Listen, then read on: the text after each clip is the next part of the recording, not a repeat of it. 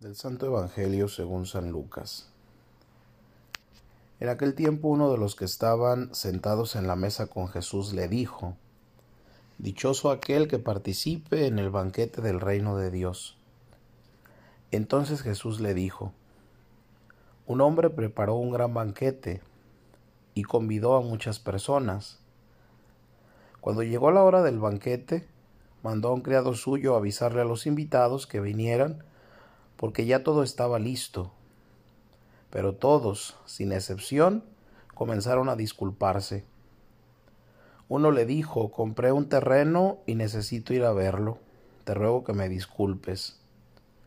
Otro le dijo, compré cinco yuntas de bueyes y voy a probarlas. Te ruego que me disculpes. Y otro más le dijo, acabo de casarme y por eso no puedo ir. Volvió el criado y le contó todo al amo.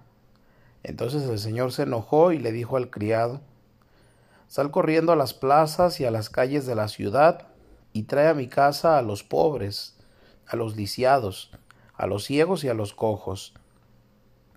Cuando regresó el criado le dijo, Señor, hice lo que me ordenaste y todavía hay lugar. Entonces el amo le respondió, Sal a los caminos y a las veredas, insísteles a todos para que vengan y se llene mi casa.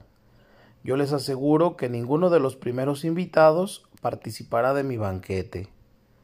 Palabra del Señor.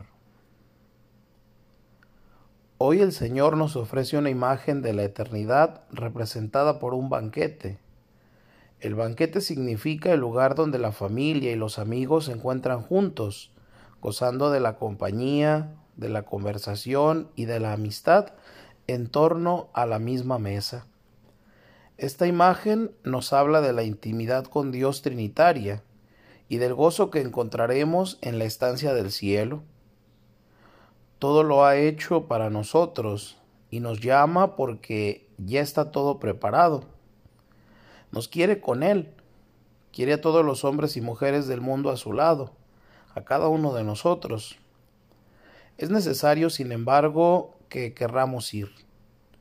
Y a pesar de saber que es donde mejor se está, porque el cielo es nuestra morada eterna, que excede todo lo más noble que podamos nosotros anhelar en este mundo.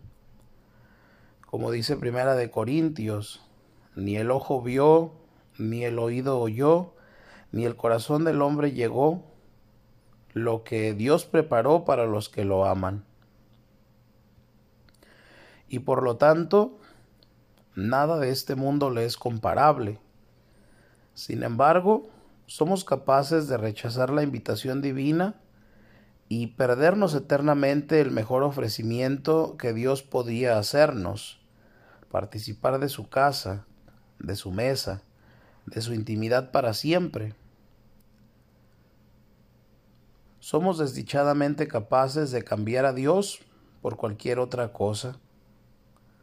Unos, como leemos en el Evangelio de hoy, por un campo, otros por unos bueyes.